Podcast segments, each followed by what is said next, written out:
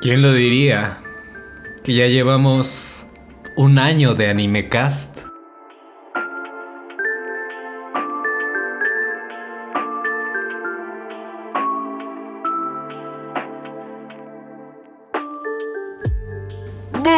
Buenas a todos, ¿qué tal? Sean bienvenidos a el último episodio, no de episodio de AnimeCast, no, no sé qué, el último episodio de la segunda temporada y, y increíblemente, de verdad, esto no fue hecho a posta, increíblemente el último episodio del año coincidió que el final de temporada quedaba, quedó como final de, de final de año también al mismo tiempo, así que antes que nada, felicidades eh, felicidades, bueno, sí, ¿no? Este, felices fiestas, feliz Navidad, eh, feliz Año Nuevo, eventualmente. Espero que se la pasen muy bien estos días como tal. Este es como mi regalo de Navidad para ustedes. Un episodio de Navidad, literalmente, porque Navidad es mero 25, no. Nochebuena es 24, hay que entender eso. Nada, que Navidad empieza. Nada, nada, mierda. Navidad es el 25, está en el puto calendario, ahí dice. El calendario no miente. Pero sí, ¿eh? este ya. ¿Quién lo diría que ya? Un año. Bravo, nos merecemos esos aplausos, señores. Aplausos, aplausos. Lo conseguí. lo conseguí, porque literalmente yo antes era como de que ningún año lo terminaba bien. O sea, el primer, lo que fue la primera temporada fue como lo más, más random, un episodio cada, cada dos meses, cada mes, a veces seguidos, a veces no. Eh, la primera temporada fue bastante experimental, he de decir, en cuanto al podcast, pero es verdad que esta, esta temporada me he puesto mucho más las pilas. Sobre todo de que fui constante, literal, desde que empezó la segunda temporada, casi todas las semanas. Había días que me atrasaba, pero no era de atrasos de, de una semana, de meses, como antes, no. Así que, aplausos otra vez. Eh, la verdad, muchas gracias a todos los que me acompañaron este año. Sean muchos, sean pocos, la verdad no sé. Las estadísticas eh, finales me llegan literalmente a finales de año, ya, ya veremos qué onda. Porque esa de la Rapid de Spotify está, estuvo medio mal en la info porque me decía que llevaba seis episodios cuando literalmente subí como con este y con los anteriores porque la temporada empezó como a mitad de año, creo, algo así. Consideraría que serían como unos 14 y me decía que nada más había subido 6, no sé. Todo raro. Eh, pero bueno, ya, ya finalmente hemos terminado y como final de año quiero hacer una review de todos los animes del año que he visto, mi review de los animes que vi. Es decir que este no fue mi mejor año en cuanto a animes eh, en emisión porque no vi casi muchos en emisión. Realmente pasé demasiado de los animes en esta temporada. No como en tal de que no, no vi animes, de que vi animes vi bastantes, pero vi animes que ya habían sido de temporadas pasadas, vi animes que tenía pendientes más que nada. Eh, claro, se vio en el podcast porque, por ejemplo, Violet Evergarden, no tiene chiste que hable, de Violet Evergarden como mi review del año cuando no es como anime de este año. ¿Saben a lo que me refiero? Estuve viendo más ese tipo de. esta cuestión de ver este más animes de. ¿Cómo se dice? De otras temporadas bueno, de otros años y tal, de que he visto muchos animes sí, pero no los quise incluir en la lista porque aparte que va a ser un poco más extenso, no, no, no entra, ¿no? Como review del año. Eh, tengo aquí mi Word preparado. Eh, tengo la lista de los animes. Mm, he de decir, aclaro que la lista de los animes no tiene nada que ver con si me gustaron más, si no me gustaron, están acomodados hacia lo random. Eh, pero nada, empezamos con el primero que tengo en la lista que es Hataraku Saibou. Eh, Hataraku Saibou, la segunda temporada, y Hataraku Saibou Black, que es como diferente. Eh, un breve resumen que la historia tiene lugar dentro del cuerpo humano donde billones de células antropomórficas realizan sus funciones biológicas para mantener el cuerpo saludable. La serie se centra principalmente en las dos células, el glóbulo rojo, el novato y... Bueno, una glóbulo rojo novata en el caso de Hataraku Saibo Black es al revés. Y un glóbulo blanco. O glóbula blanca. es que cambia, literalmente solo cambia de género. Que suelen perderse en los repartos, ¿no? Básicamente nos habla sobre que básicamente Hataraku Saibo lo que tiene es que a mí me gustó mucho cómo trataban el tema de biología, ¿no? Todos los procesos que, que ocurren dentro del cuerpo, como eh, qué pasa cuando, cuando, o sea, qué células actúan cuando tú te haces una herida, eh, qué pasa cuando te dan un resfriado, cómo, cómo, entran los virus, la diferencia entre un virus, este, un germen, todo ese tipo de cosas, eh, la función específica de cada, de cada célula. No sé si realmente abarcaron todas, todas las células, porque en biología como que no se me da tanto, pero es muy informativo, a la par que divertido, curioso. Eh, el opening me, me, me, gusta mucho. El bueno, sobre todo el primer opening de la primera temporada de Aclarar pero eh, ya ahí en fuera me, me, gusta mucho, ¿no? La relación que tiene el glóbulo rojo, eh, leucocito, bueno, leucocito, ¿no? Bueno, glóbulo rojo y eh, glóbulo blanco, así tal cual, no tienen otro nombre, o sea, es un nombre tal cual. Claro, con un número de serie y tal. Y es bastante curioso. Hubo una unos capítulos que sí son como que bien cotorros, que no está calle, calle de risa. Eh, todos recordarán a las, a las tiernas plaquetas, a las plaquetas lolis. Eh, la verdad a mí me, purifican el alma, muy tiernas, muy bonitas. Eh, no, y, el, la gran variedad ¿no? de cosas que hace, es como que no sientes que en ningún capítulo no aprendes nada, o sea, cada capítulo sales aprendiendo. He visto que varios eh, doctores, bueno, en YouTube he visto, varios, he visto que varios doctores han reaccionado al anime y tal, y como que lo aprueban, sobre todo eh, biólogos que, que sí le dan su aprobación de que el anime no te dice, no te tira ningún... ¿Cómo se dice? no te tira ningún dato que no sea falso, vaya, porque vamos, vamos, o sea, de por sí es como que hay gente que puede tomarse muy en serio los animes, el caso de Yurukam, eh, ya hablamos de que incendiamos un bosque por, por culpa de Yurukam, pero es un poco de eso, ¿no? O sea, al ser un medio visual, bueno, al ser algo que se ve masivamente en el mundo, pues, o sea, ya mínimo tirar datos incorrectos y estaría como bien, bien hijo de puta, ¿no? Eh, me gustó mucho el anime, la segunda temporada. La versión Black también me gustó mucho. Es decir, que literalmente solo cambia como que de género todo, o sea, se, da la vuelta del papel. Eh, da juego a muchas cosas. Es verdad que eh, Hataraku Saibou Black se enfoca mucho más en otro tema, porque como tal la primera y la segunda temporada de Hataraku Saibou se enfocan mucho como que eh, el cuerpo muy en general, ¿no? Es verdad que Hataraku Saibou Black se, se, enfoca un poco más como en la hormona y cosas más de, ¿sabes? Un poco más subiditas de tono, por no decir ¡sexo! No, no es cierto, pero sé un poco. Eh, Wonder Egg Priority, segundo anime de la lista, la serie sigue a Ai Oto, un estudiante de secundaria que no asiste temporalmente a la escuela luego del suicidio de su amiga cercana Koito Nagase. Durante una caminata nocturna, Ai visita una sala de juegos abandonada donde una voz misteriosa la guía a una máquina gachapón que dispensa un Wonder Egg. Esa noche mientras duerme, Ai se ve arrastrado a un mundo de sueños donde el Wonder Egg se abre para revelar una chica, a quien Ai debe proteger de una horda de monstruos llamados Sino Evils. Cuando la voz de Ai cuando la voz le dice a que, perdón, que salvar a suficientes personas en este mundo puede traer de vuelta a Kyoto, decide seguir comprando Wonder Eggs y protegiendo a sus habitantes. En el camino Ai se encuentra otras chicas, otras tres chicas en la misma situación que ella, Niero Aoma, Rika Kawai y Momoe Sawaki. Miren, a mí con Wonder Egg Priority es que me pasa algo muy curioso. Wonder Egg Priority me parece fantástico. De lejos uno de los mejores animes del año. Mm, eso no cabe duda. Pero es verdad que quiero entender Wonder Egg Purity. Wonder Egg Purity cuando tú lo ves...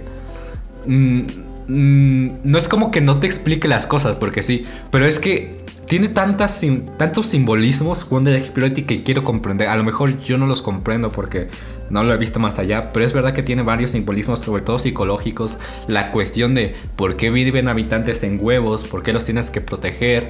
Eh, el tema ese de de Ai que está lidiando con el suicidio de su, de su mejor amiga y tal, cuando Ai era una chica medio, medio reservada, ¿no? Todo, todo, lo que pasa, ¿no? Y sobre todo el, contexto, o por, decir, por así decirlo, el trasfondo de las demás chicas hace que el anime sea bastante interesante. Sobre todo lo que más me llama la atención son las hordas de monstruos, como, como suelen representar ciertas cosas, eh, las personas que, tienen que cuidar también como que influyen mucho en la historia. Es un anime bastante interesante, bastante curioso, que me gustaría comprenderlo más. Yo a lo mejor no lo pude comprender como me hubiera gustado comprenderlo, es verdad que me gustaría verlo un poco más de veces.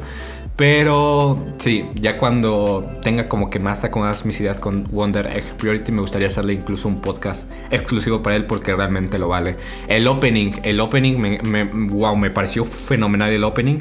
Eh, no porque, porque no es un opening animado, es un opening que pasa este, literalmente... Es como si fuera un video documental, ¿sabes? ¿No? Eh, pasa escenarios de de, ¿cómo se dice? De la vida real y un montón de clips de, de paisajes y, todo ese tipo de cosas. Eh, la canción del opening también como que me agradó muchísimo. Vamos, que tampoco es como que la canción del opening, por así decirlo, pero he de decir que a mí me gustó bastante. Eh, Wonder Egg Priority definitivamente lo recomiendo muchísimo, como, digo, en mi consideración de los mejores animes del año. Jorimilla, como tercer anime. Hori podría parecer un adolescente normal, pero es una persona completamente distinta después de clases. En la ausencia de sus padres trabajadores, Hori ha sido como una madre para su pequeño hermano desde que ambos eran pequeños. Entre cuidar a su hermano, cocinar para ambos y los quehaceres de la casa, ella no tiene mucho tiempo para tener la vida normal de un adolescente.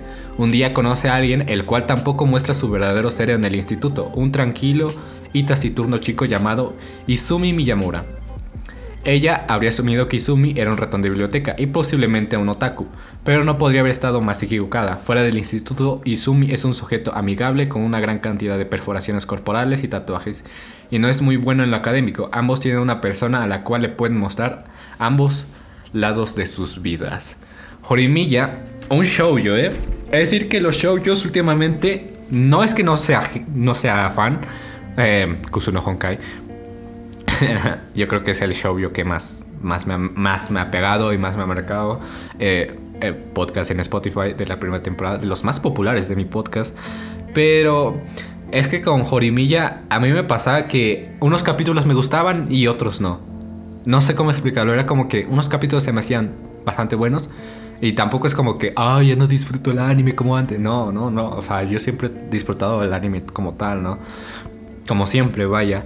Eh, yo personalmente es verdad que este año no me dediqué a ver tantos shoujos como otros años, porque ha habido otros años que sí he visto bastantes shoujos eh, y, me, y me siento miserable porque sé que jamás voy a tener un romance como en el anime. Pero eh, bueno, sobre Jorimilla no tengo mucho que decir más que es, un anime que está bien, la verdad. Me gustaron varios capítulos, otros no tanto. Eh, el opening muy bonito y tal. Como siempre, eh, por cierto, extraño, te extraño Wotakoi, de verdad, no hay ningún... De verdad es que, no sé. I miss you Wotakoi, quiero Wotakoi para más y más, pero ya no. Chale.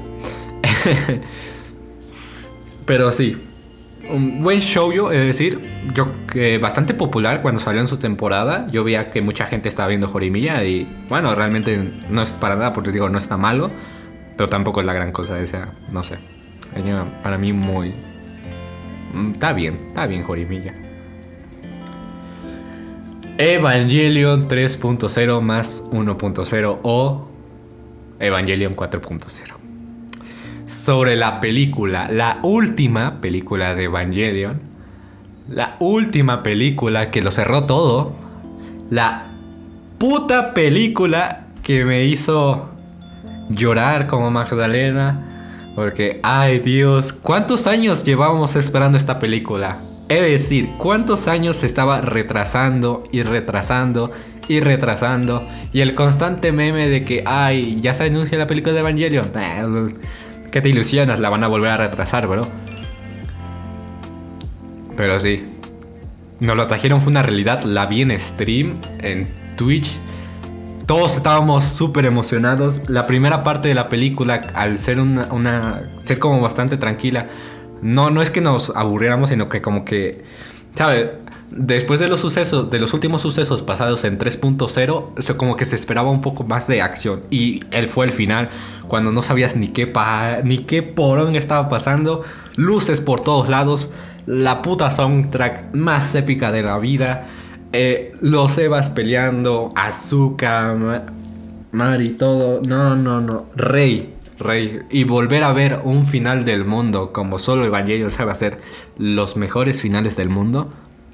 wow, qué peliculón. Es decir, que la película del año, posible, es que indudablemente la película del año anime, vaya. Es Evangelion, bro. ¿Qué quieres que te diga? Lo sigue haciendo bien, lo ha hecho bien siempre y lo sigue haciendo bien. 10 de 10, impecable. Al final, eh, Shinji pasó de ser el pajas a ser el don sexo. Me pareció bien. Peliculón. Nada más que añadir. 10 de 10. Kobayashi San Chino Made Dragon. Los cortos y la segunda temporada. Eh, yo creo que Kobayashi San ya no necesita introducción. La verdad, todos conocemos a nuestra querida Toru. Nuestra querida dragona Maid, que no es Maid, pero actúa como Maid porque según según Kobayashi, eh, el traje no es de Maid, sino es de cosplay, pero no sé, cosas de la primera temporada. Eh, la verdad me sorprende que no hayan funado, bueno, que cuando ya salió, cuando salió el anime no hayan, no hayan terminado de funar a Irulu, ya saben, la, la esta la dragona Loli con tremendas glándulas mamarias desproporcionadas todos estaban diciendo, no, que la van a funar en Twitter, valió verga. Pero yo creo que como Kobayashi suele contar sus historias, bueno, la forma en la que cuenta sus historias Kobayashi, pues no, al final no, fue funable. ¿eh? ¿Quién lo diría? Que, que, se veía, que se veía que iba a ser la funa del año, pero al final no lo fue. Pero, ah, pero, ah, la Usaki, bro, ¿cómo la funa? no importa. Eh, me gustó, como siempre, Kobayashi-san. Bien, muy divertido, muy entretenido. Kana, ay, qué tierna es Kana de verdad. Es súper chiquita y habla muy bajito y no sé. Eh, no sé, es que todo está bien en Kobayashi. Tú los disfruto muchísimo. Es un anime que puedo ver y ver y ver y ver y ver y no me aburro. El romance entre Toru y Kobayashi también muy bonito. Muy bonito. Se siente el, Yuri cada vez más potente. Eh, increíblemente no he leído el manga de Kobayashi. Debería empezar a leerlo. Pero nada, mis, mis felicitaciones a Kobayashi, muy bien, me divertí mucho, lo disfruté como si fuera la primera vez, porque literalmente era la primera vez, ¿no? Pero como si no hubiera visto Kobayashi antes, ¿sabes? A eso me refiero, como que si hubiera vuelto a vivir la experiencia. Así que nada, Kobayashi, historias de la vida, las historias de de una de una dragona y una oficinista poco más que decir, gran argumento, el mejor anime que de historias de la vida, nah, bueno, tampoco no. Pero sí. Está bien Kobayashi. 10 de 10. Yakunara Mug Kup, no. Un poco raro el nombre. Es decir, el anime que me sorprendió que recibiera su segunda temporada el mismo año. Salió la primera temporada Ahí por, creo que por junio y tal, y por octubre ya le sacaron la segunda temporada.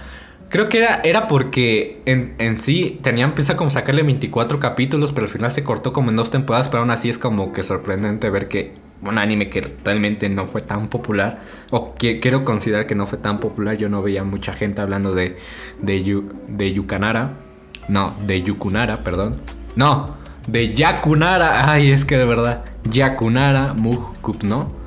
Eh, que pues trata sobre de que de que en la ciudad de Tajimi, una ciudad del sur de la prefectura de Kifu, es famosa por la silla de Mino, ¿no?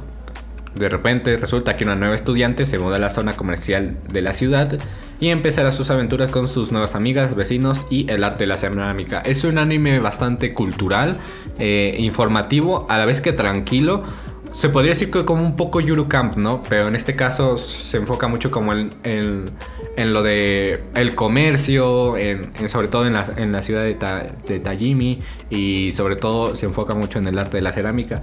Eh, el grupo de amigas en lo, en lo personal me, me, agradó mucho, sobre todo la protagonista. No hay ningún personaje como que tal que me moleste porque siempre hay como que... Si, si lo ver un, un personaje castrosí, ¿no? Ay, me dio hipo. me dio un hipo de repente. Eh, siempre suele haber como un personaje castrocil y digo, nada, pero en este caso no. Eh, no, no tengo mucho que hablar del de tal. Hay que decir que a veces lo sentía el anime muy lento. A ver, no demasiado porque como tal no lo hubiera, no lo hubiera terminado.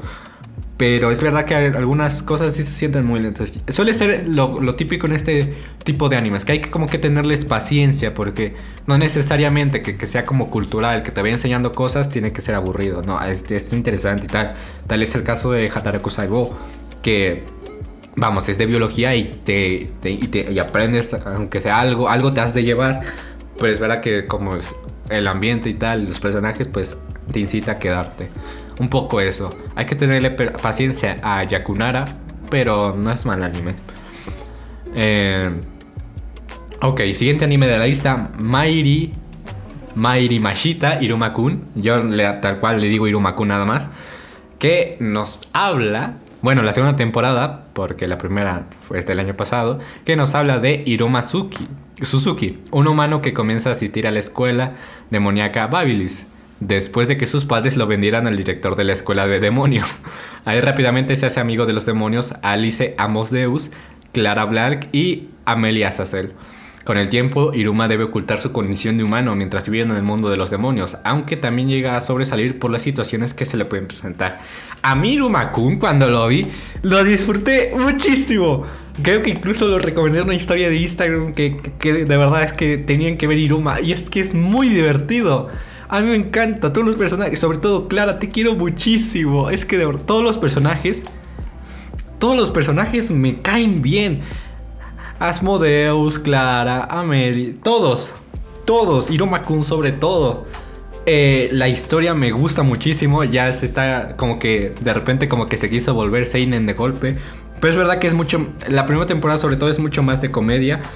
Eh, el rollo este de que Iruma tenga que ocultar que es humano también es bastante no como que te tiene así como que al filo de, uy, la tensión, ¿no? Pero es verdad que si, si, si pillan que Iruma es humano, pues cagó, porque los humanos se comen en, en, el mundo de los demonios. Y también como pasó de, no sé, de ese chico de que tenía mala suerte, de que todo le pasaba mal, a ser un chico que que aunque él no quisiera sobresalir, lo que menos quería hacer era sobresalir, terminó siendo el más popular de la escuela y todo eso. Eh, la segunda temporada igual la disfruté muchísimo como la primera. Eh, no tengo nada mis quejas con Iruma, muy bien. Actualmente estoy leyendo el manga, eh, no, voy a hacer, no voy a decir comentarios al respecto, pero sí. me gusta mucho Iruma, muy divertido. De verdad es que muy divertido y me gusta mucho, me gusta mucho. los openings también me, me agradan. Los endings, mira que no que no soy de endings y lo mismo con Iruma, no tampoco tan, tan, tan, así que digas, uh, los endings, ¿no? Pero los openings, bien. No digo la trama, muy divertida, muy buenos personajes, muy entrañables, a todos los quiero, sobre todo a mi Clarita, Clara te quiero, con todo mi corazón, aunque puede, aunque puede que para algunos sí, Clara puede ser un poco castrosa por cómo es, porque es como la típica personaje que es medio tonta, ¿no? Que no capta todo. Eh, yo te quiero mucho, Clara. Vean Irumakun, carajo. Mairi Mashita Irumakun. Ok. Otome Gain, no Hatesu. Ay, ay, ay, ay, ay. Mi querida Katarina de mi corazón. ¿De qué trata Otome? Bueno, la segunda temporada, que este año fue como de muchas segundas temporadas. Eh, la historia trata de que la única hija del, del duque Claes, Catarina, era orgullosa, egoísta, porque fue mal criada por sus padres. Sin embargo, a la edad de 8 años, su padre la llevó al castillo real donde ella golpea su cabeza contra una pared al, al tropezarse. Después de eso, logra recuperar los recuerdos de una vida anterior como una joven otaku de Japón que perdió la vida en un accidente de tráfico, la clásica del camión. En este mundo le parece familiar por lo que se da cuenta de que es el juego de Otome, Fortune Lover, que ella misma jugó antes de su accidente, y que en realidad reencarnó como la rival de la heroína y antagonista del juego. También recuerda que todo lo que le esperaba a Katarina al final del juego era el camino a la destrucción que termina en su exilio lejos del reino o su ejecución. Por lo tanto, Katarina decidirá no, dedicará, tú decidirás, no sé leer. dedicará todos sus esfuerzos a evitar un final destructivo para pasar una vejez pacífica. Eh, básicamente, una chica otaku normal conoce un juego que se llama Fortune Lover, en el cual Katarina eh, es la antagonista del juego y siempre tiene todos sus finales es bad porque es la mala, ¿no? Un día esta chica muere por un accidente de tránsito, el clásico del camión, se, podría decir que es un isekai, bueno, es un isekai como tal, y reencarna justamente como Katarina, pero recuerda toda la, o sea, no recuerda su vida como otaku hasta que cumplió sus 8 años, ¿no? Y entonces es divertido ver cómo Katarina todo el rato está como, no, enlazando todo de que si hago esto, me voy por esta ruta y tal. Y al final de cuentas, al, tratar de ser tan buena onda, le quita protagonismo incluso a la, a la propia protagonista. Y también es chistoso cuando conoce a la protagonista, de que es como de que, verga, güey, este es, es, es mi rival, pero al mismo tiempo tengo que ser buena con ella y ella siente que todo lo que hace está mal, que en cualquier momento se va a morir, pero inconscientemente ella ya está haciendo un buen camino y está haciendo las cosas bien. Es un anime que a mí lo personal, a mí me gustó, decir, es decir que hay cosas que sí digo, nah, no mames, no mames, no mames, no mames, sí te mamaste, pero a mí me gustó mucho, yo quiero mucho a la, a la Katarina, eh, mi waifu, tal cual el amor de mi vida. Bueno, no tampoco, porque el amor de mi vida es otra waifu. Kishot, te amo, por favor, con todo mi corazón, con toda mi alma. Hazme vampiro y, y esclavízame. Eh, pero nada. Eh, de waifus es otra cosa. Eh, pero sí. Otome Game no puede parecer la gran cosa porque al final de cuentas los isekais tienen como que ser muy... Ah, y eso también me pasa que en varios isekais es como que lo mismo. Pero este es curioso de que la persona recuerda su pasado ya a futuro y es como que trata de remediar toda la, mamada que hizo durante los, bueno, los ocho años, por así decirlo, que, que no fue ella. Y de que, de que ya sabe cómo, las cosas como van a pasar, de que va a ser este evento, tengo que hacer esto bien oh, este es el encuentro con tal. Es curioso. A mí me gustó mucho, como digo, a mí me gustó. Eh, personalmente no sé, no sé si sea para todos. Mm, yo lo recomiendo porque a mí me gustó, lo, recomiendo, pero puede ser que me digan, ¡eh, qué puta mierda es esto, cabrón! Pero bueno, a mí sí me gustó. Y más que nada por la, por la, por las discusiones que Katarina tiene en su cabeza y todo eso. Nagatoro-san o las nalgas de toro. ¡Ay! Se me durmió la pierna, no importa. A la estudiante de preparatoria, Hayase Nagatoro le encanta pasar su tiempo libre haciendo una cosa, y eso es molestar a su senpai. Después de que Nagatoro y sus amigos se topan con los dibujos del aspirante artista, disfrutan molestándolo sin piedad al tímido senpai. Nagatoro decide continuar con su cruel juego y lo visita a diario para obligar a Senpai a hacer lo que le interese en ese momento especialmente si eso lo hace sentir incómodo. Ligeramente interesado por Nagatoro y algo temeroso de ella, Senpai está constantemente involucrado en sus payasadas mientras sus intereses, pasatiempos, apariencia e incluso personalidad se usan en su contra mientras ella se entretiene a sus expensas. A medida que pasa el tiempo, Senpai se da cuenta de que no le desagrada la presencia de nalgas de toro y los dos desarrollan una amistad incómoda mientras uno soporta pacientemente las payasadas del otro. Eh, sobre Nagatoro-san, he de decir que este estaba yo cuando leí el manga a mí me pareció como pero bueno la, de bullying que se lleva este sujeto no pero no dice nada porque ah porque es mujer. Eh, sí le puede ser extremadamente bullying. Ya después cuando se va desarrollando la historia obviamente te das cuenta que es como que el típico como la típica amistad en la que se molestan, ¿sí? Que suelen ser un poco pesados y ya no es como tan incómodo, ¿no? Al principio sí, sí sientes, te sientes mal por el senpai, qué mal pedo. Pero ya ves que después el senpai se arma su harem y tú dices, hola, bestia senpai. Gambare, gambare, senpai. Tú, la puta madre, con esos TikToks de mierda. ¡Oh! TikTok, te odio. Eh, pero bueno, Básicamente eso, eh, la historia de cómo se va desarrollando eh, esta amistad incómoda, como dice la descripción que le saqué de Wikipedia. Eh, a mí me gusta, a mí me gusta. Como digo, al principio puede que... Bueno, depende qué tipo de persona seas, ¿no? Si te molesta como ese tipo de cosas, puede que no te guste. Pero es verdad que el anime tampoco como que quiere fomentar el bullying o ninguna cosa así. Nada para eso. Pero sí, básicamente eso. Es para llevársela bien, de tranqui, nada, no se lo tomen todo en serio, es un, es un puto anime. Y nada, muy bien el Nalgas de Toro. Siguiente, Zombieland Saga Second Season. Me pareció perfecto, me encantó, bye. No, no es cierto, mentira. Eh, Zombieland Saga, la segunda temporada, reafirmo que es como de los mejores putos animes de idols que he visto.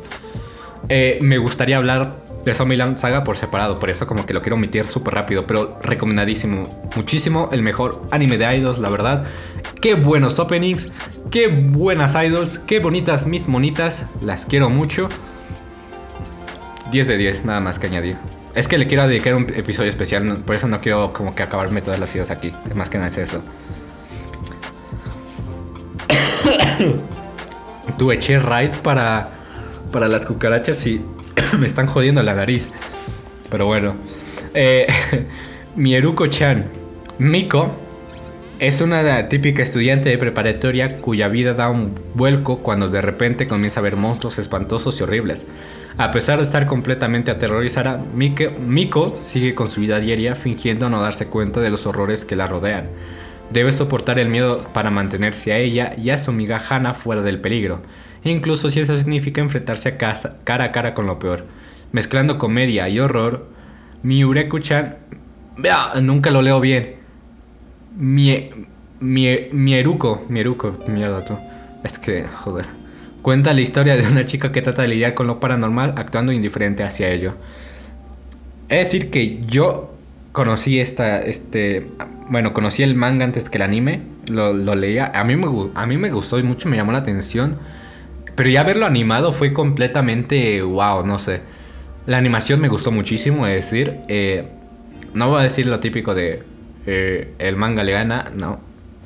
Entonces yo creo que van a la par. Eh, la historia está muy bien. O sea, no es como que la gran cosa, ¿no? Simplemente este, esta Miko ve cosas paranormales y tal. Pues es verdad que igual la pobre Miko se, le, nota como cada vez se, va desgastando ella de, de, ver putos fantasmas todo el rato. Es como es este capítulo de Bob Esponja donde al principio el, el holandés volador vivía en su casa y lo espantaba cada rato. Pero ya después como que ya se sabía todas y el Bob Esponja le, le valía madres. Pero es verdad que es cansado. Eh, a mí me gustó mucho el, anime. Eh, lo recomiendo sí o sí, definitivamente. Eh, el manga también lo recomiendo mucho. Sobre todo si les gusta mucho el anime pueden irse a leerlo. No, que, no, no queda mucho más que decir. Es simplemente como que la vida de Miko tratando de lidiar con estas cosas. No es como que pase algo súper ultra mega relevante, ¿no? Como que de repente llega un dios gringo eh, súper legendario, ¿no? ¿no? No, nada, es un simple historias de la vida que trata de, meter ese lado de, de terror, que bueno, que de terror digamos que no tiene mucho, o sea, yo vi mi Eruko-chan animado y terminé caliente más que asustado, pero eso es otra cosa. 10 eh, de 10, me gustó, me gustó. Uf, joder, ¿cuántos me faltan? Vale, ya quedan poqui... Bueno, poquillos entre comillas. Pero bueno. Sony Boy. ¿De qué va Sony Boy? Un día, durante las vacaciones de verano, un grupo de 36 niños y niñas de la misma escuela se encuentran a sí mismos al edificio de su escuela parados en un vacío lejos de casa, con el tiempo, mientras intentan regresar a casa, se dan cuenta de que tienen habilidades sobrenaturales individuales, pero también les resulta difícil navegar por sus propias relaciones interpersonales. Es decir, que con Sony Boy me pasa algo muy curioso y es que no entendí una mierda. La historia está bien, pero el problema es que de Sony Boy es que tiene tantos plot twists que nunca, nunca terminas de entender nada. La historia te explica algo, pero ¡pum! Plot twist. Eh, ya te perdiste otra vez. Es lo que no me gustó de Sony Boy. Ya la verdad es que Sony con Sony Boy entré con todas, las, con todas las expectativas de ver un buen anime. Eh, la animación está bastante bien, es decir, de puta madre, la animación cada vez va mejorando. Empieza como medio experimental y tal, pero va mejorando y se nota. Pero es que la historia, mm, no sé, es que no sé cómo expresarme de Sony Boy porque literalmente como que no entendí cuál, cuál es el objetivo final de la historia lo de los poderes sobrenaturales y tal, eh, es, es, verdad que da mucho juego y de hecho es la principal causa de la cantidad increíble de plot twists que hay dentro de este anime. Pues es verdad que, vamos, ¿de qué me sirve que un anime me esté sorprendiendo a cada rato si al final no le voy a entender, ¿vale? ¿Sabes? O sea, Sony Boy es como eso.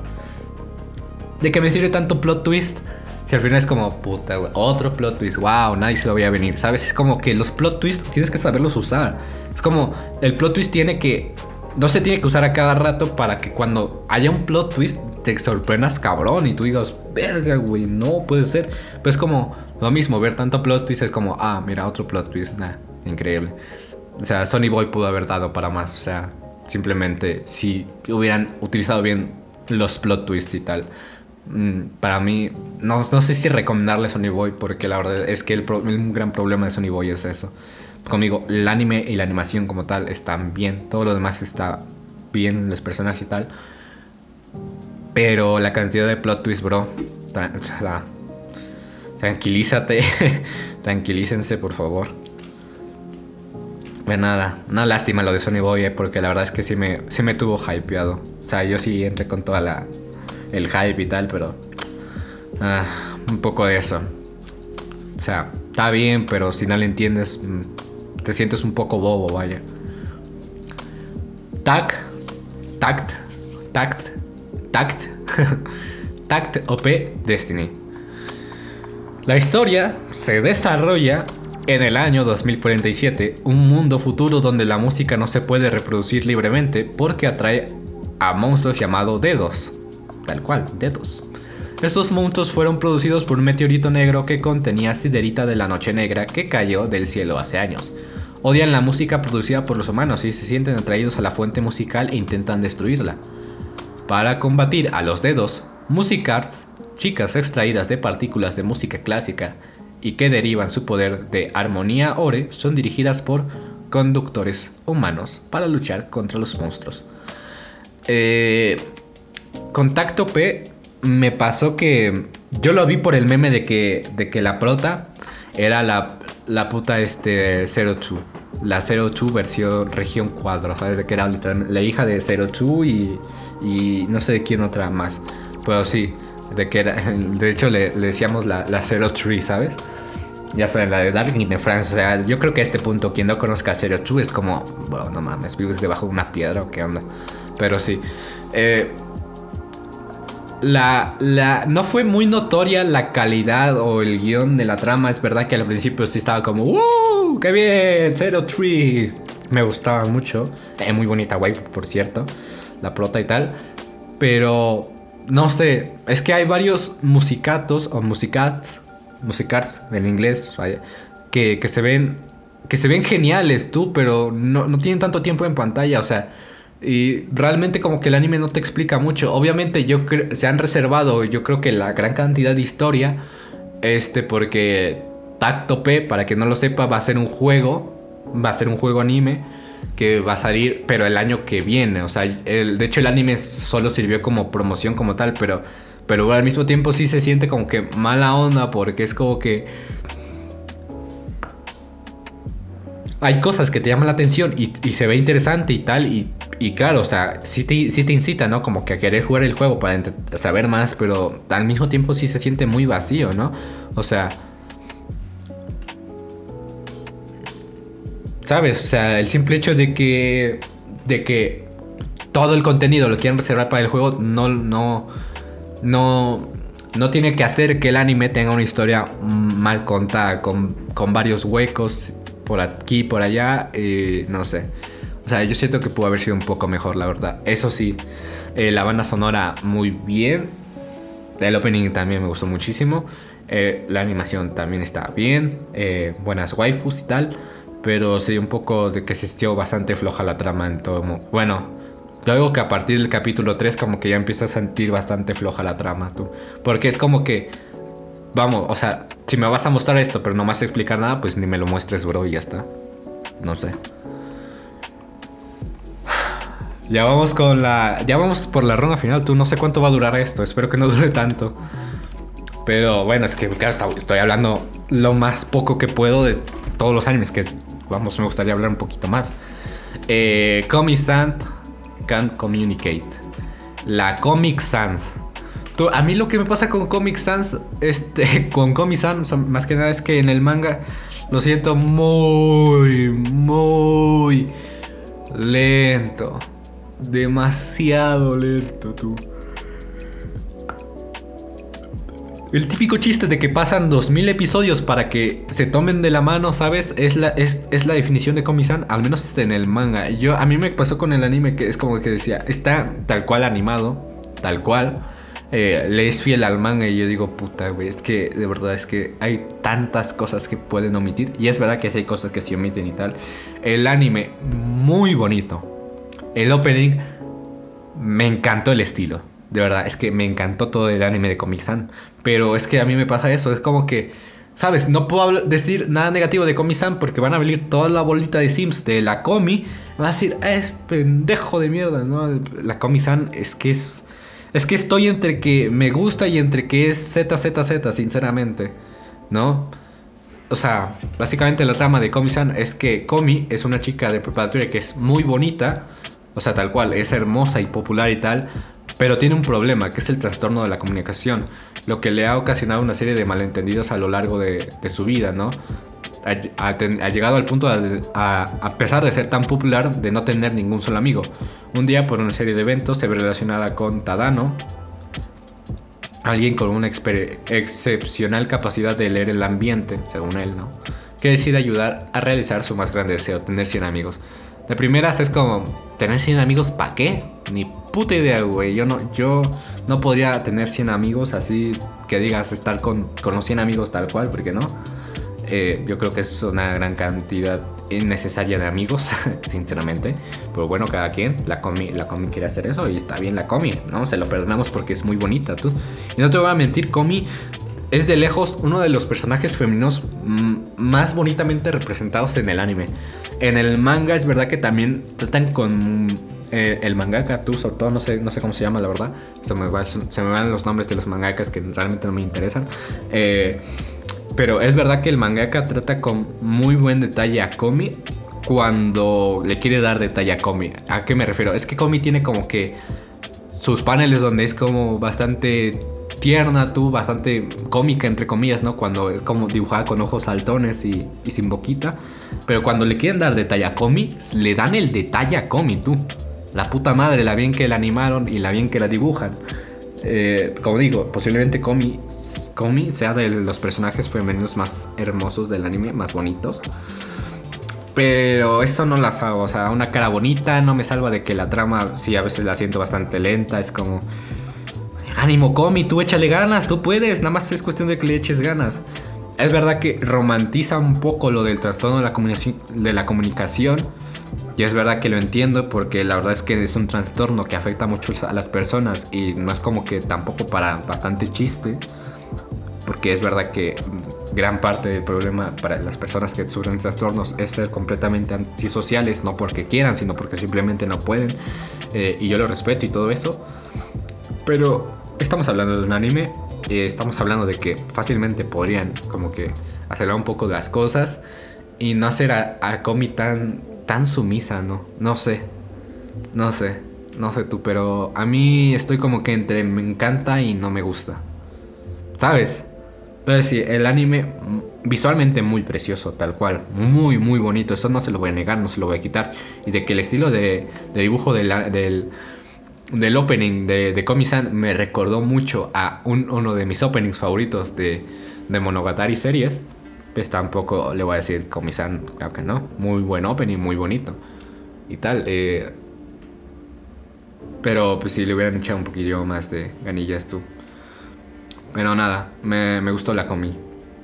Me gustó y, y tal, pero bueno, o sea, es verdad, ahorita es como que me llegan todos y me van a querer funar lo que quieras. Sí, está bien, lo recomiendo. Véanlo todo el mundo, está en Netflix. Y, anunciaron su segunda temporada por otro año, está bien. Me parece perfecto, pero ya está, ¿sabes? Tampoco es la gran cosa para mí. Me gusta, pero tampoco es la gran cosa. A lo mejor porque, no sé, es que, bueno, con Comisan hay que que sean quemando entre que si es la mejor cual, no, me da igual. Eh, bueno, el Comisan, véanlo, ya está. no sé, o sea, puede que hayas sonado medio hater, pero es que no sé, tampoco lo, alabo, ¿sabes? Pero está bien, está bien, no digo que esté mal, ¿sabes? O sea, aprendan como que a leer eso, ¿no? Es como que la gente se queda con, todo lo malo que dices, pero dices algo bueno y no te escuchan. Pero bueno, sí, simplemente. Tal cual. Eh, Platinum End Platinum eh, ya tengo podcast de, él, del manga. Lo fue de los primerísimos podcasts. Pero bueno, pero en resumen, la historia gira en torno de Mirai, un estudiante recién graduado de la secundaria cuya familia murió en un accidente y debido a eso fue adoptado por la familia de sus tíos, que lo maltrataban y abusaban de él a tal punto de esclavizarlo. Una vez graduado, Mirai decide inmediatamente suicidarse tirándose desde un edificio cercano, hasta que es salvado en el acto por Nace, su ángel guardián, quien le otorga un par de alas de ángel y dos flechas, una roja cuyo receptor se enamora de manera obsesiva del lanzador y una blanca cuyo receptor muere instantáneamente, convirtiendo a Mirai en uno de los 13 candidatos a Dios, que será elegido en un plazo de 999 días. Sin embargo, Mirai no está interesado en convertirse en Dios, no obstante, de pronto aparece un superhéroe llamado Metropoliman, un candidato a Dios que busca a los demás candidatos para asesinarlos y quedarse con el puesto, por lo que Mirai, que también es su objetivo, deberá enfrentarse a Metropoliman para detenerlo. Así que... Y así comienza eh, un objetivo, ¿no? Un camino por encontrar la felicidad. Mirai solo quiere ser feliz y ya está. Eh, ¿Qué pasa con Es un manga que recomiendo mucho. O sea, el anime me, gustó, pero tampoco es como wow, ¿no? Eh, en este caso, me prefiero quedarme con el manga tal cual. Yo les recomendaría que leyeran más el manga. No sé, siento que en el manga se siente un poco más de esa pizca de tensión, de que te dejan con ganas de más. El anime, es verdad que también pero no tanto como mí, como mí con el manga. El manga me tenía como que puta, quiero leer y leer y leer y leer. De hecho, lo estoy, lo estoy comprando en físico. O sea, vete, vete tú, cabrón, de que lo estoy comprando en físico. O sea, porque los mangas no salen putos baratos. Y, a mí me está gustando. O sea, yo para que. O sea, no tengo tanto dinero para andarlo tirando en mangas. Y menos como para comprar un manga que no me guste, ¿sabes? Para pegarme un tiro en los huevos. Pero eh, Platinum lo recomiendo muchísimo leerlo en manga. Se pueden, léanse el manga. No, no digo cómprenselo, digo léanlo, ¿sabes? Es muy diferente, no, no me malinterpreten. Que yo le esté comprando es mi pedo. Eh, pero sí, el anime está bien. Está bien, es que está bien. O sea, al ser de los creadores de, de Dead Note, como digo, como digo en el podcast, lo repito muchísimo, se nota mucho esa esencia. Obviamente no es Dead Note porque no es Dead Note, Dead Note es otro rollo muy inalcanzable y tal. Pero Platinum End eh, está bastante bien. De verdad, lo recomiendo muchísimo. Eh, sobre todo el manga, el anime. Como digo, pueden verlo. O sea, no, no es que esté así que digas asqueroso. No, no, no, está bastante bien. Solo que yo personalmente prefiero como que la estética en el manga y tal. Pero. Y por el dibujo más que nada. Pero sí, eh, está bien. O sea, no es como que el típico Battle Royale, o sea, porque ya hemos visto bastantes Battle Royale que es como que lo mismo, ¿no? De que y, de hecho es como lo mismo, ¿no? O sea, 13 güeyes compitiendo por ser algo o tener algo, ¿no? En este caso ser Dios, pero porque Dios está muriendo. Eh, y cada cierto tiempo se tiene que elegir un dios, ¿no? Pero es bastante curioso, sobre todo por los 13 candidatos son bastante... Bueno, no, no los 13, no todos, porque es verdad que sí, al principio sí... Pero, o sea, los candidatos en los que se enfoca la historia, porque ahorita realmente no estoy como que al tanto de cuánto de cuántos son, pero los candidatos en los que se enfoca la historia son personajes bastante buenos. Tienen un muy buen desarrollo de personaje. Eh, no son personajes así random. A lo mejor uno que otro es como que sientes que no tiene tanto desarrollo. Pero la mayoría de personajes tienen un muy buen desarrollo. Eh, la, trama está muy bien consolidada. No es como que sientas que cualquier cosa está salida del culo, porque no. Eh, como digo, o sea, para ser de los creadores de Death Note se siente su guion y tal. Estos, sé que estos tipos no hacen nada por hacer nada. Así que yo sigo teniendo mucha fe en, el manga, sobre todo que lo estoy leyendo. Eh, el anime me gustó mucho. Así que nada, eh, Platinum End. No sé hasta qué punto lo habrán animado, pero espero que le animen una segunda temporada, la verdad. O sea, o sea, porque ya ven que si no es tan popular en, en las demás partes del mundo. Bueno, en Japón sobre todo, pues no le animan, pero espero que sí.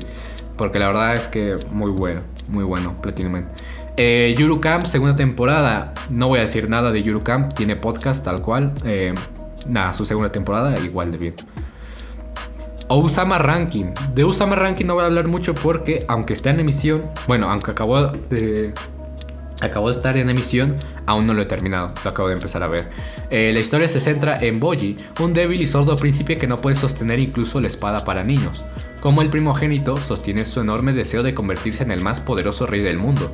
No obstante, las personas a su alrededor se refieren despectivamente a él y no tienen intención alguna de aceptarlo como rey. Boji consigue su primer amigo llamado Kage, sombra en japonés, por si no saben. Literalmente una sombra en el suelo que de alguna manera puede entender a Boji. De hecho, Kage es un sobreviviente del clan de asesinos Kage, que fue eliminado, por lo que ya no es un asesino y sobrevive robando. La historia seguirá a Boji haciendo su propio camino hacia su deseo. Es un anime que te engaña mucho. Tú por la portada del anime y tal y por el diseño de, de Boji más que nada, tú dices, puta, que este anime qué es. Y de hecho a mí me pasó, yo juzgué mal a Usama Ranking, pero lo vi y me cayó la puta boca.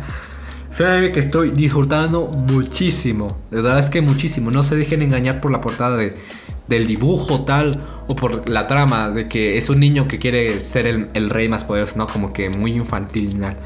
Tampoco te voy a decir es un seinen, pero es muy disfrutable Usama Ranking. Creo que no te voy a decir el anime del año, porque no, pero de los mejores animes de este año, sinceramente. Sinceramente, de verdad es que un poco más que decir, véanse a Usama Ranking y lo comprenderán. Lo recomendarán, recomendadísimo, tal cual. Eh, The Promised Neverland, segunda temporada. Malísimo. Malísimo.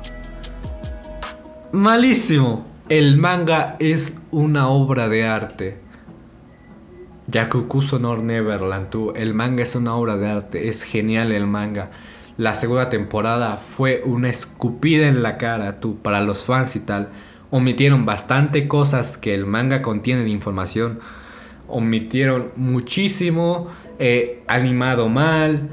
Eh, la gente, a pesar de las quejas, mm, parecía que al estudio literalmente le valió verga, se lo pasaron por los huevos.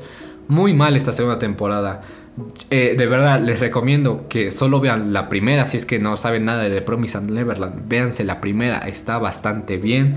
Y de ahí pónganse a leer el manga si disfrutaron de la historia. Porque el manga es muy bueno. Pero la segunda temporada, como digo, es una grosería. Es una grosería. Tal cual. Es una escupida, es una patada en los huevos a tan buena historia que es eh, de Promise and Neverland. Como digo, Leanse el manga mejor. Eh, la segunda temporada de las quintillizas, poco más que decir. Otra vez tenemos a nuestro grupo de, de, de, quintillizas tetonas. Eh, para los que esperaban que. Para los que esperaban que. Que el final cambiara. Que al final Yotsuba no ganara. Eh, lo siento, bro. Ya el manga está escrito. Ya es lo que hay. Yotsuba gana. Ya está. Ya no hay poco más que decir. Eh, yo ya, obviamente, me he leído el manga y tal. Eh, está bien las quintillas. Es un, anime, es un anime que tampoco, personalmente, a mí tampoco me mama, ¿sabes? Como que a mucha gente le mama. Lo mismo que me pasa con Komi-san. A mucha gente le mama las quintillizas y yo no digo que no. Muy buenas waifus. Eh, tal, a mí me, me divirtió, tal, pero tampoco me mamó, ¿sabes? Como, está bien, el harem está bien. Es un buen harem al menos, ¿sabes? No que la mayoría de putos harems me traen hasta los huevos, tú. La misma, la misma fórmula, al menos este harem es divertido, es entretenido, ¿sabes? No que putos hechis de mierda, bro, cómo me caen mal. ¿Cómo Es que hasta me encabrono, bro. Es que yo, yo con los hechis no puedo. Sobre todo con los harems hechis, ¿sabes? O sea, al menos, como digo, este es divertido, te entretienes, está mal, ¿sabes? Si no sabes como que nada del manga, es como que es cotorro, ¿no? Que agarrarte tu team, agarrarte a tu quintilleza favorita y lo que quieras. Pero bueno, ¿sabes? Al menos está bien. Recomiendo verlo, sí, definitivamente, véanlo. Un harem que disfruto. que tiene sus escenas hechis que digo, ay, no. Otra escena hechi típica, pero no me molesta, ¿sabes? Porque es como que. Ah, luego haré un podcast quejándome de todos los hechis, bro. Pero bueno.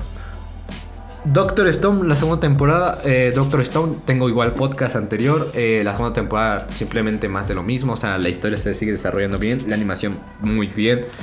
Buenos openings. Eh, abarca el arco de, de, la de Stone Wars, ¿no? la pelea contra Tsukasa, bastante bien. Es decir, como siempre, muy fiel al manga, sobre todo el dibujo bastante, bastante bien detallado. Eh, Senku, te amo, por favor, hazme un hijo. Senku, carajo. Te quiero mucho, Senku.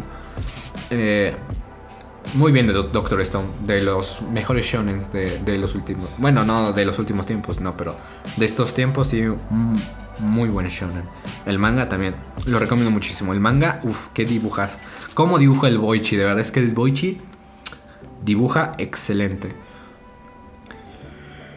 Y por último, pero no menos importante, Selection Project, el último anime que he visto como tal, que, que sí he finalizado. A Usama Ranking lo hubiera puesto en el último, pero ya está. El proyecto multimedia se centra en el séptimo Selection Project, un reality show anual de idols en Japón que se lleva a cabo todos los veranos. Selection Project es la principal entrada para cualquier chica que busque convertirse en una idol, y el proyecto sigue a nuevas chicas que han ganado en las rondas clasificatorias regionales. Los votos de la audiencia determinan qué chicas ganan o pierden en estas batallas de audiciones. Susune Miyama desea ser una idol como Akari Amenazawa, una idol que debutó a través de un reality show. De, hecho, fue la primera idol del Selection Project, esta Akari.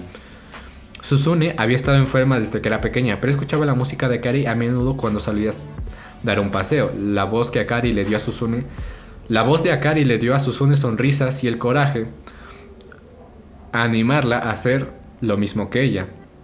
En su último verano de secundaria, Susune decide entrar como participante en el séptimo Selección Project para hacer realidad sus sueños.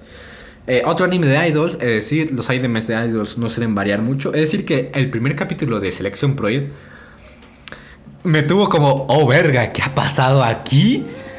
de, la audición de Susune, ¿no? Ya ves que como que el, típico de que el protagonista, ¿no? A ver, si el protagonista tiene que ganar y el protagonista le va bien porque es el protagonista. Pero el plot twist de que no gana la audición fue bastante guau, ¿eh? Ya desde ahí dije, bueno, a ver, voy a terminar de verlo. Como digo, es un anime de idols, monitas cantando, monitas bailando. Eh, lamento esa pequeña interrupción. Eh, increíblemente, justo cuando grabo el podcast, de verdad, ¿cómo, ¿cómo molestan? Hubo una llamada, para nada importante, para variar, pero bueno. Eh, como digo, Selection Project, a mí lo personal me pareció un anime de idols bonito. No es, como espectacular, ¿sabes? No es como, como en el caso de Zombieland Saga, que a mí me mamó Zombieland Saga. Claro que sí, a mí me encanta Zombieland Saga. La puta madre. Pero Selection Project no está mal. Como digo, mm, como no soy tanto de anime de idols y tal, no, no suele ser como casi lo mío, pues igual y tampoco por eso. Pero, es decir que a mí, me pareció bastante bien. Eh, les recomiendo mucho Selection Project. Claro que sí, ¿por qué no? Eh, bueno, léanlo tú, véanlo. La verdad no está mal. Eh, como digo, un poco genérico, no, no, voy a mentir, pero tampoco está mal. No es, como, no es como un genérico que una persona me moleste. Y con esto, y con la voz casi jodida,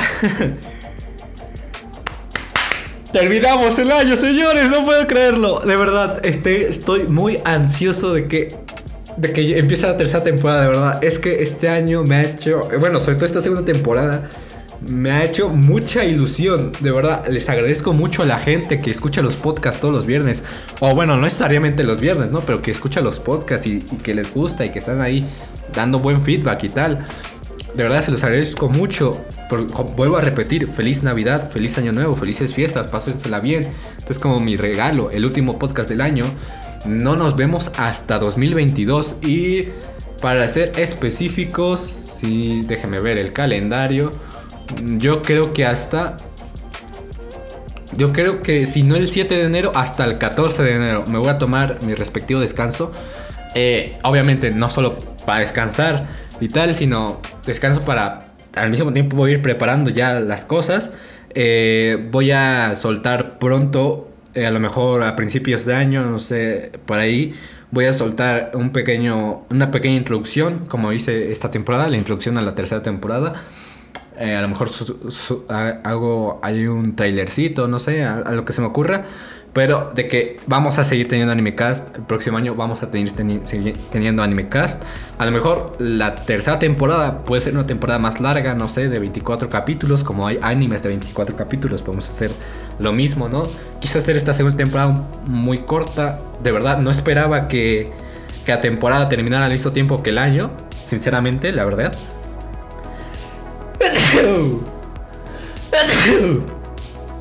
Y, pero bueno, así fue. Y pues dije, no, va a terminar con 12. Es que clava perfecto. Como digo, muchas gracias a todos, de verdad, los quiero muchísimo. Los llevo en my heart. Nos vemos el próximo año, señores. Cierro AnimeCast.